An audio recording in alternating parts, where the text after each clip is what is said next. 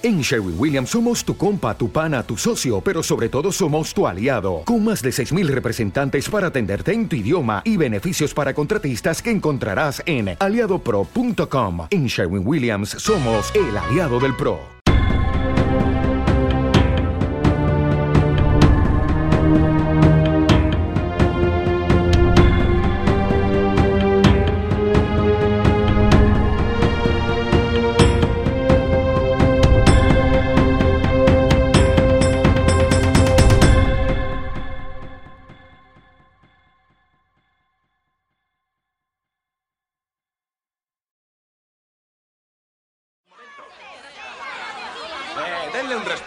Un padre que quiere comprar un juguete. Tranquilo, amigo. ¿Compras de última hora? mm? Sí. Es para volverse loco, ¿eh? Myron Larrabee. Howard Langston. Yo compro a última hora porque es mi época de más trabajo. Y como si no tuviera bastantes presiones en mi vida, mi hijo me envía a comprar un juguete estúpido, un robot idiota llamado Toro Man. Es Turboman. Mi hijo también quiere uno. Los muñecos Turboman se han agotado. Tiene que quedar alguno. No queda ni. Muy buenas a todos y sed bienvenidos a un nuevo programa de Distrito 12. Esto que acabáis de escuchar es el fragmento en el que Howard, Arnold Schwarzenegger, conoce a Myron y tras enterarse de que el juguete que quieren sus hijos por Navidad está agotado, se convierten en enemigos acérrimos en la búsqueda de la codiciada figura de Turboman, la figura de acción de moda de esas Navidades. Y lo habéis escuchado porque sí. Hoy Alan Vendetta nos trae un nuevo programa de 10 curiosidades que no sabías sobre un padre en apuros. Pero antes de comenzar, tengo una pregunta para vosotros, oyentes que nos escucháis programa tras programa, pero que aún no os habéis suscrito a nuestro canal. Y bueno, también para vosotros, oyentes que nos estáis escuchando por primera vez. ¿Os habéis suscrito a nuestro canal? Si no lo habéis hecho aún, aprovechad ahora mientras ponemos nuestra cabecera, el tradicional silbido del sinsajo. Y suscribíos, que empezamos. Soy Susi García, estáis escuchando Distrito 12 y ya, sin más dilación, que comiencen los juegos.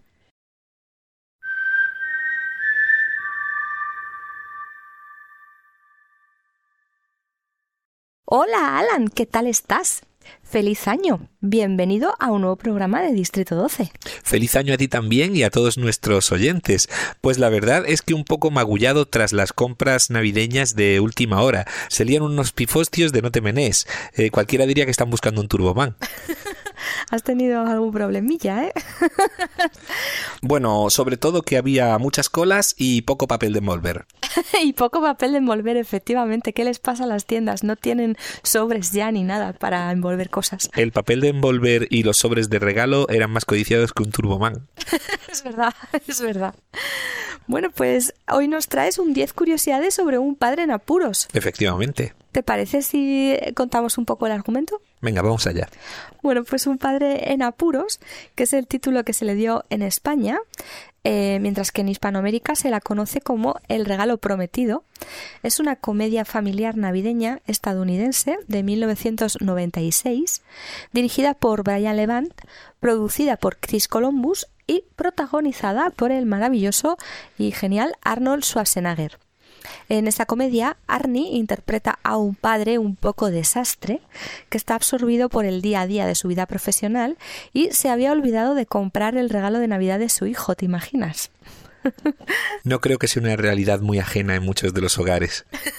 Yo tengo una amiga que me contó que lo que le pasó a ella fue que después de haber hecho la carta de Navidad y tal, el mismo día de Reyes, su sobrina le pidió o les dijo que tenía como una especie de petición secreta que nadie sabía de la familia y era una muñeca y se tiraron toda la tarde desesperados buscando ese juguete en cuestión el día antes de Reyes. O sea que bueno, quizás estas cosas sí que pasen, ¿no? Mucho. Bueno, pues em, como decía, eh, Arnold Schwarzenegger eh, está desesperado por comprar la figura de Turboman y bueno, ese mismo día de Nochebuena intenta por todos los medios encontrar el juguete para no defraudar a su hijo. No queda ni uno. Eh, disculpe, estoy buscando un muñeco Turboman. ¿Y yo? ¿Y yo? ¿Queda alguno en el almacén? ¿Qué he dicho? ¡Estos tíos están buscando un Turboman! Un muñeco Turboman, sí. ¡Está buscando un Turboman! ¡Eh, atención! ¡Estos dos están buscando el Turboman! Cállense. ¿Por Lo que pasa es que ese juguete en cuestión es la estrella de las navidades y resulta que está agotado en todas partes, es imposible de conseguir. En ese trance conoce a Myron Larrabee, que es otro padre, un cartero, que también está en la misma situación y acabará convirtiéndose en su rival para conseguir el preciado juguete. Hay varias escenas, creo, ahí de pelea entre ellos. Eh, todo esto le lleva a vivir disparatadas situaciones, altercados con la policía, participar en un concurso radiofónico para conseguir el muñeco, eh, una pelea en un almacén gestionado por un clan de Santa Claus timadores. Esa parte me pareció muy divertida de la película. Eh, un intento de robo del regalo de su vecino para dárselo a su propio hijo. Y vuelos acrobáticos con mochila propulsión y disfraz de Turboman incluido. Todo muy alocado y muy surrealista. La verdad es que la película plantea una serie de situaciones que, están bastante bien y son bastante ingeniosas y divertidas.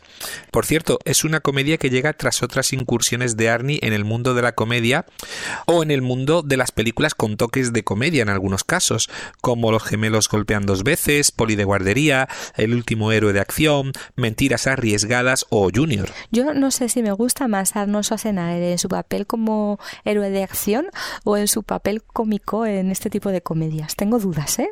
Se le daban bien ambas cosas. Uh -huh. Sí.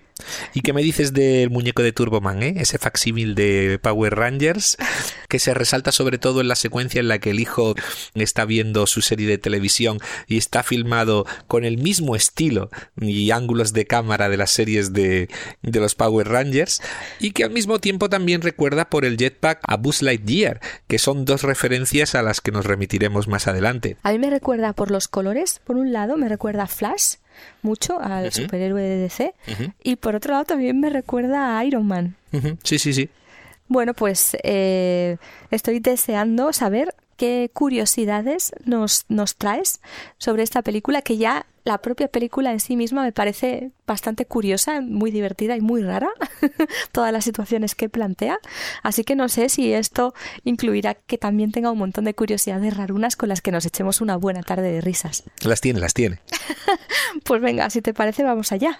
Pues eh, la primera curiosidad gira en torno a las diferencias entre los títulos de las películas.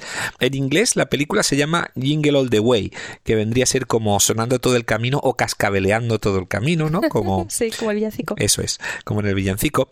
Sin embargo, en castellano se llama Un padre en apuros, como tú bien has dicho. Me parece un título que desde luego refleja la situación en la que se encuentra Schwarzenegger. Sí, no miente, informa de lo que ofrece. Está muy claro, ¿no? Sí, sí. En Latinoamérica se conoce como El regalo prometido. Tampoco miente. en Francia se conoce en su traducción al español como La caza del juguete. Vale, tampoco miente. Sí, sí, todos muy acertados. Y si traducimos el título en alemán, vendría a resultar Lo prometido es lo prometido. Quizás el menos apropiado es el, el, original, ¿no? El título en inglés me parece el más flojo.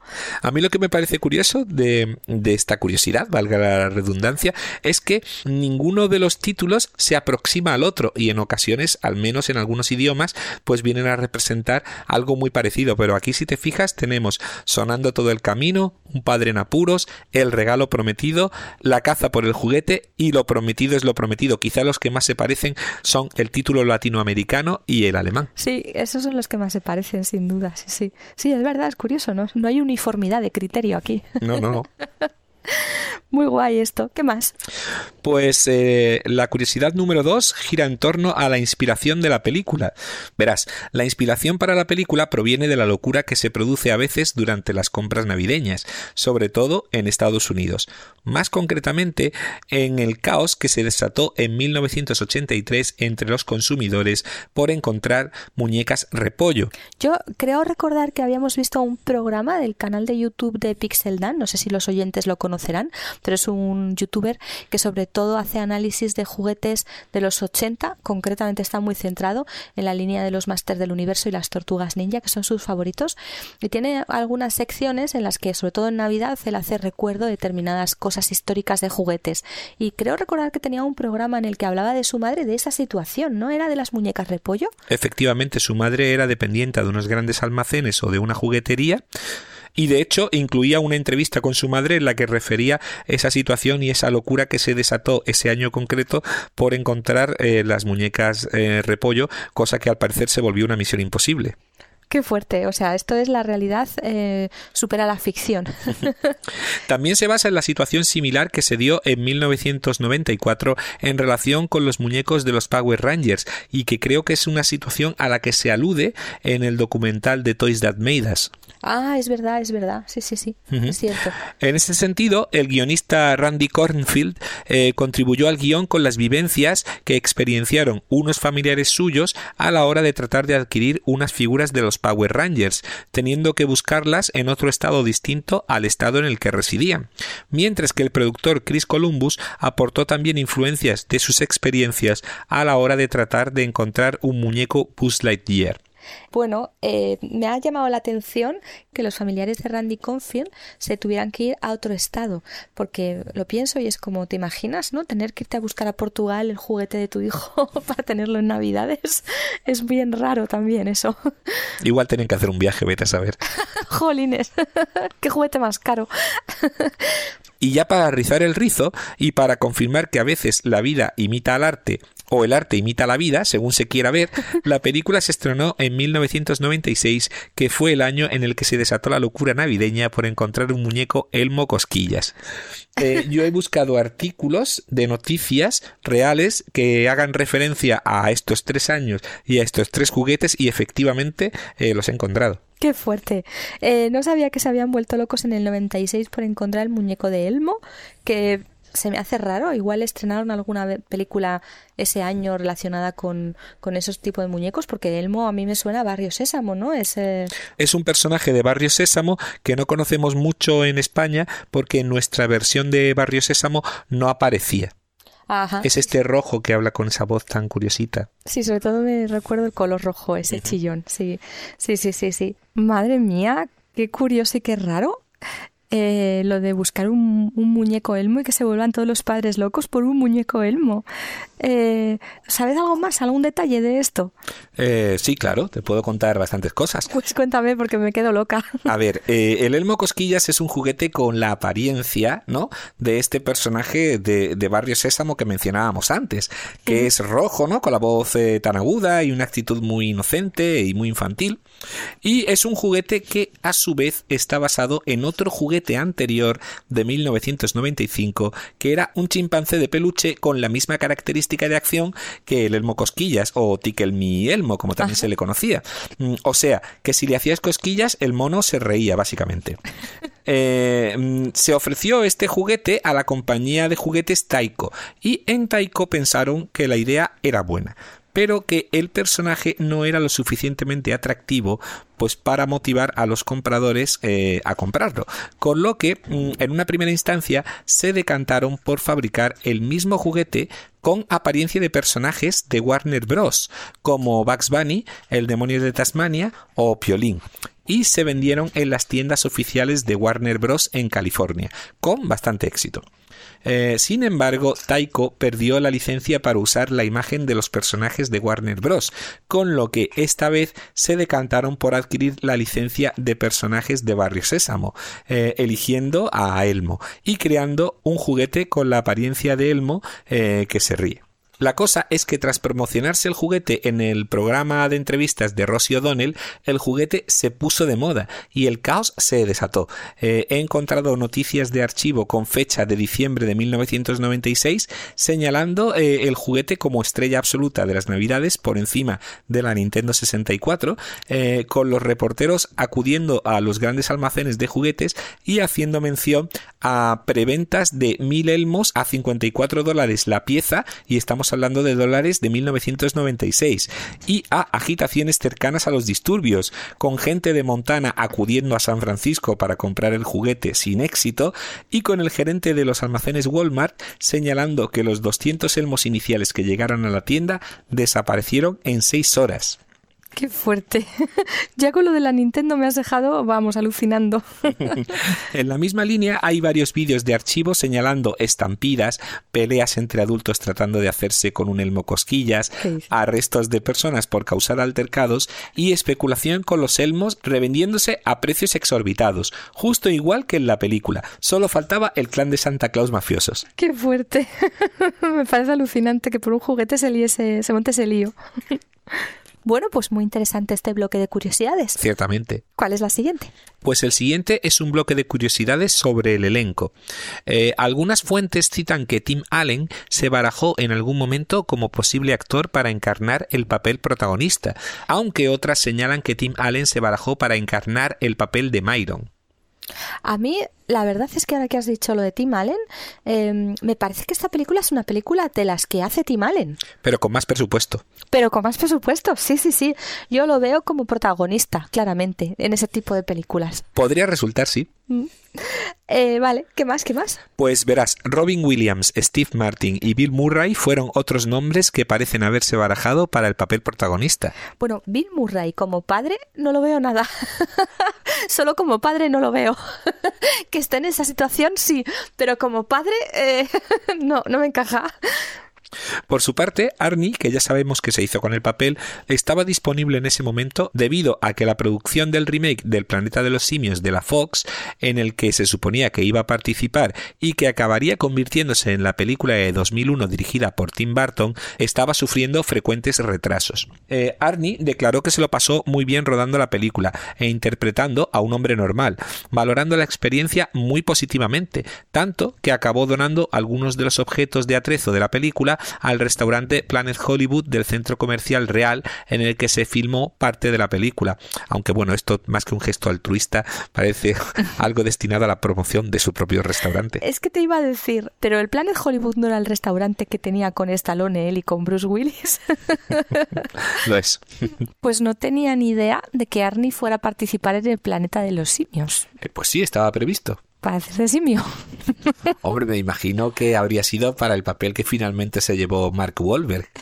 que también podría hacer de simio. Hay que ver qué eres, ¿eh? ¿eh? y todo se lo pasaron tan bien como parece que se lo pasó Arnie en el rodaje. Pues no aparece. Eh, la experiencia de Arnie contrasta con la del director de la película, que percibió que las multitudes de ciudadanos locales metían mucho ruido durante la filmación e interrumpían la filmación de las secuencias. No le gustaba el ruido al director, ¿eh? No le gustaba nada. Eh, hablando de Arnie, esta no fue la primera vez que coincidió en un rodaje con James Belushi, habiendo trabajado juntos antes en Danco Calor Rojo y en El último gran héroe. El Danco Calor Rojo, qué peliculón.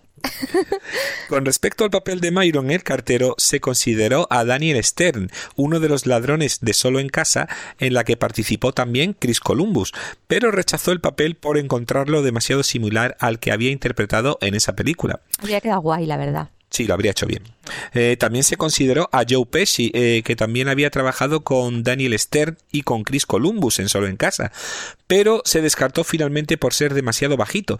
Entiendo que porque el guion requería confrontación entre Arnie y su contrapartida, y Joe Pesci es demasiado bajito para que esto tuviera sentido, eh, siendo Myron pues mucho más corpulento. a Pesci no lo veo, pero a Daniel Stern sí, la verdad es que sí le habría visto. Eh, algunos productores y agentes tenían sus reservas en que Sinbad, el cómico que finalmente interpretó a Myron, que es habitualmente un cómico de orientación familiar, interpretase al villano entre comillas o a un tipo confrontativo. Esto es un explosivo casero y haré explotar. ¿Saben por qué? Porque trabajo en la oficina de correos y por eso soy muy inestable. Díselo. Este tío está completamente loco. ¡Gracias! Y ahora suelten las armas. ¡Venga! ¡Venga, tío, suéltala! ¡Todo el mundo! Usted también, Elliot Ness. Sin embargo, el propio Sinbad pensaba que precisamente por eso, por ser considerado un cómico familiar, lograría dotar al personaje de un grado de simpatía y humanidad que haría que su personaje también gustase a la audiencia. Yo estoy con los agentes y productores. El, el personaje de, de Myron no termina de gustarme ni de encajarme, no, no lo sé. Quizás es lo que tú dices, tiene una cara demasiado simpática para el tipo de personaje que hace, que luego es igual de ruin y rastrero que Schwarzenegger, en algunos puntos más ruin y rastrero, y entonces no termina de encajarme. Ya, ya, ya, ya veo. La cosa es que hubo muy buena química entre ambos y Arnie y Sinbad improvisaron muchas de las líneas de diálogo en la película. ¿Sí? En cuanto al clan de Santa Claus estafadores, el más pequeño es Bern Troyer, al que conocemos por sus interpretaciones en las sagas de Harry Potter y Austin Powers. Sí, lo recuerdo. Mientras que el más grandote es el luchador de lucha libre Big Show, que yo ya conocía. Eh, por último, la actriz que interpreta a la conductora del camión que se presta en llevar al personaje de Arnie es la misma que interpretó a la persona a la que Terminator asesina al confundirla con la Sarah Connor que realmente anda buscando en la primera entrega de la saga Terminator. Sarah Connor. ¿Sí?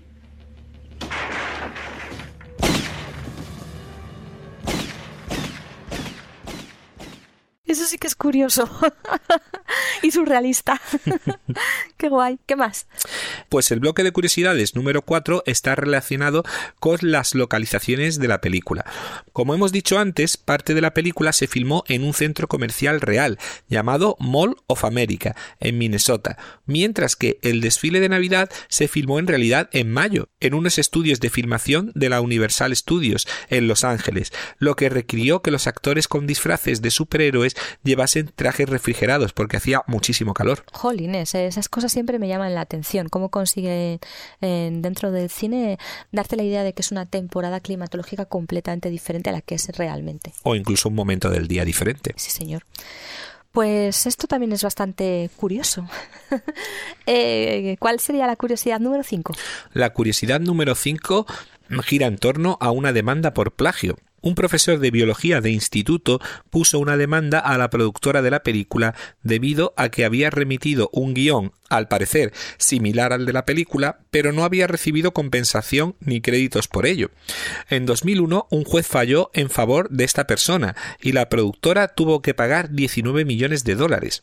La productora apeló y el coste de la indemnización bajó a un millón y medio de dólares, y finalmente en 2004 el veredicto fue de algún modo revocado, debido a que otro juez decidió que la idea no pudo haber sido robada, ya que la Fox había comprado el guion del guionista Randy Cornfield antes de que nadie en la Fox pudiese haber leído el guion del profesor de biología. Hombre, en el caso de esta película en concreto, con una temática que se basa en hechos reales hasta tres veces eh, ocurridos en la historia de la venta de juguetes navideños, mm, a mí me puede encajar que quizás eh, no leyeron el guion de la persona esta. La verdad es que no he leído la demanda concreta, pero al parecer el hombre eh, señalaba un número concreto de similitudes en diálogos, personajes, etcétera, etcétera. Ah, bueno, entonces ahí ya me callo, me callo.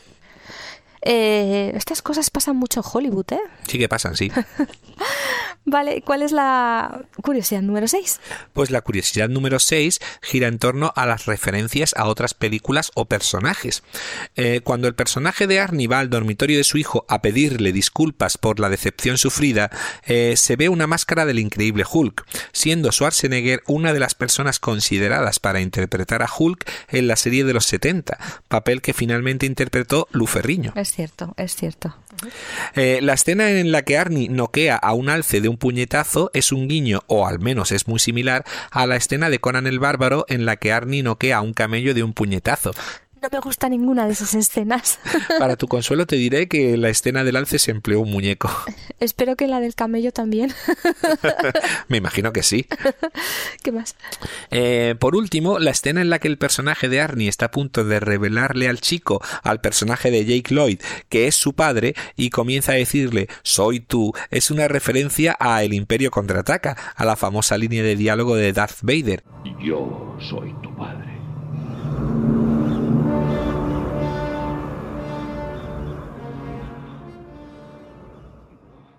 Y curiosamente, Jake Lloyd interpretó un papel en la saga de Star Wars como el propio Darth Vader de joven. Coincidencias, coincidencias. Esto está lleno de coincidencias.